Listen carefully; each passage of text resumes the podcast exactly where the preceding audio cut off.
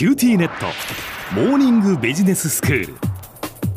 今日の講師はグロービス経営大学院の福田明先生です。よろしくお願いします。よろしくお願いします。先生今日はどういうお話でしょうか？今日はですねポジティブな人だけがうまくいく3対1の法則っていう本をちょっとご紹介したいなと思うんですけれども、うん。まあ、この中のポジティブっていう感覚ですね。ええ。あの本の原題はポジティビティっていうことなんですけども、ええっと、日常をポジティブに捉えるのとネガティブに捉えるのでやっぱりその起こっている状況の捉え方あるいは気持ちのありようっていうのが変わってくると、日はちょっとそのエッセンスをご紹介したいと思うんですけど、はい、まずはちょっとこうポジティブな捉え方とネガティブな捉え方。うん、これ実は日常にも結構あるんじゃないかっていうのをええ。ちょっと体感いただこうと思って、ほうほうほうちょっと小浜さんにご協力いただきたいんですよね。はい、えっと、状況をご紹介するので、え。その時にまずは徹底的にネガティブな気持ちになって自分の感じたことを表現してほしいんですけど。はい、徹底的にネガティブにですね。とにかくネガティブに、うん、とにかくネガティブに。はい、はい、いきます。朝ですね。ええ。朝の光がこうカーテンの隙間から入ってきてうん。目が覚めましたと、えしかしセットしてたつもりだった目覚ましをかけ忘れて寝坊してしまったと。えうんで実はこの日の朝、まあ、忙しくなる前に娘さんがいらっしゃったりしてこう戦争のような状態になる前に少し自分の時間をとって運動をしようと思ってたのができなかったと。うん。寝坊して予定がもう早くも壊れてしまったと。うん。こんな時の気持ちをとにかくネガティブに表現するとどんなセリフとか思い浮かびますか？あーとにかくネガティブな気持ちだったらやろうと思ってたことができなかった今日一日がもう台無しよみたいな。ねなんか一日すべてがもうこれから悪いことばっかりみたいなそうそうそう、感情に支配されていると、はい。で、まあ、いろんな状況ってこう続くわけですよね。えでそんな気持ちの中でえうん。娘さんが本来だったらいつも7時に起きるはずがはい。いつもより早く起きてきたと。6時42分に起きてきてしまったと、うんもうなんで早く起きてきたのよって。おー7時まではね寝てなさいって言ったでしょってなります、ねえ。でもうちょっと続くんです。ええ。今度はねその中でもパソコンを開けてね、はい、まあ、会社のメールをこう開いたわけですうんそうすると自分とこうプロジェクトメンバーが検討していた提案の企画が通ったっていうメールが来たんですね。はい。ただしと48時間以内に具体的な内容を付与して資料を最終化してほしいと。うん。こういうメールが来てたと。はいこれどう感じますか？これもええー、って思いますよね。ああその48時間以内ってところですかね。そこですよね。もう時間がない。ただでさえ自分も寝坊してなんかもう一日が台無しだって思っている時に48時間以内にもうそんなこと考えられないって思います。なるほどね。はい。そういうことですね。でそんな状態で今度オフィス行きましたと。はい。でオフィスに着くとさっきのプロジェクトメンバーの一人がうまんべんの海で駆け寄ってきます小浜さんに。はい。でその彼は予算ついたよ。とこれで来年度はいけるよね。小浜さんと笑顔で語りかけてくると。うん。そんな状態に対して徹底的にネガティブな。ネガティブだったらカチンとくるでしょうね。カチッときます、ええ。どんなセリフを彼に言いますかね。笑ってる場合じゃないよと。笑ってる場合じゃないと。あなた今からやること分かってる？笑ってんの？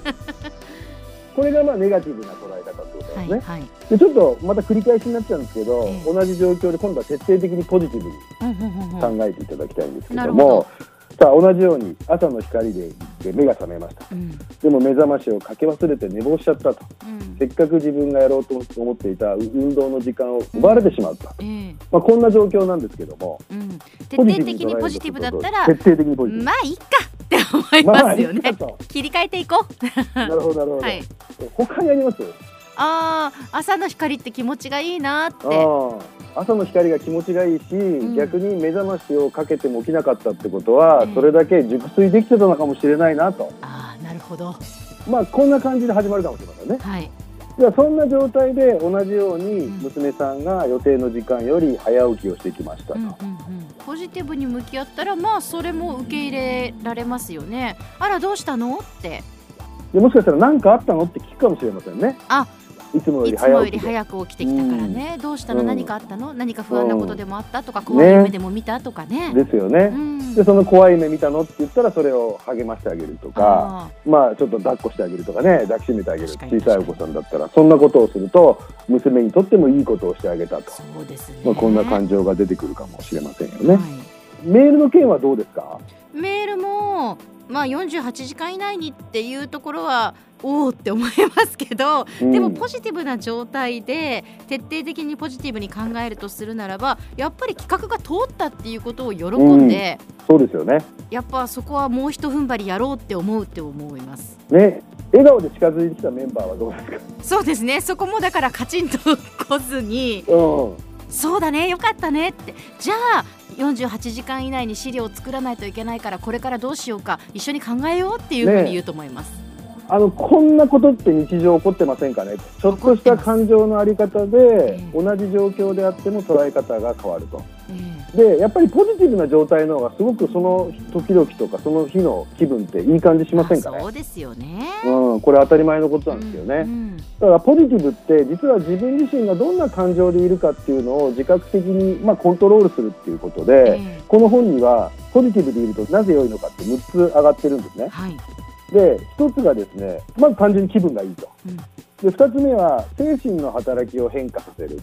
捉え方解釈を変えてうん。働きかけを変えることでいい方向に行くと。あとポジティブは未来を変えていく。うん。つまり身体的にも精神的にも社会的にもいい状態になると。そうですね。でもう一個はネガティブにブレーキをかけるっていうのが4つ目でリセットボタンみたいな感じですよね、うんうんうん同じ状況でもちょっと待ってってこうリセットを押してあげることでネガティブな要素にからポジティブに切り替わるなるほど。ですね。あとポジティブは転換点を持つっていうのはそこからどんどんどんどん物事が状況を好転していくとかあとポジティブっていうのは意識的に増やすことができると、まあ、6つぐらいのポイントがあると。はい。それとこの本で大事なポイントは今もそうなんですけど取り繕わないってことですよね。うん。ネガティブな感情のまま無理に笑顔を作ったりするのではなくて自分の純粋なポジティブな感情を掘り起こしてそれを表現するっていうことが大事。ということなんですね。だからネガティブな感情を無理に消すのなくポジティブな感情に目を向けるっていうのはすごく大事だっていうのが、まあ、ここで言われていることで、まあ、これをちょっと今体感いただいた次回はちょっとじゃあポジティブな感情ってどんなものでどうやって作っていくのかっていうのをちょっとお話ししたいなと思います。では先生今日のまとめをお願いします。はい、ポジティブっていうのは取り繕うものではなくて自分の内なるポジティブな声に耳を傾けることです。そういうことでしょうか今日の講師はグロービス経営大学院の福田明先生でした。どうもありがとうございました。ありがとうございました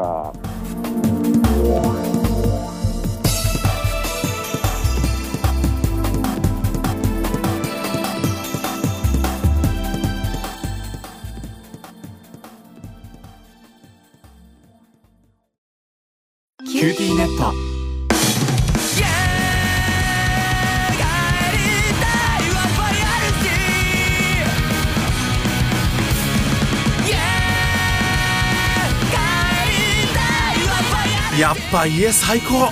W i f i あるし。光はビビック。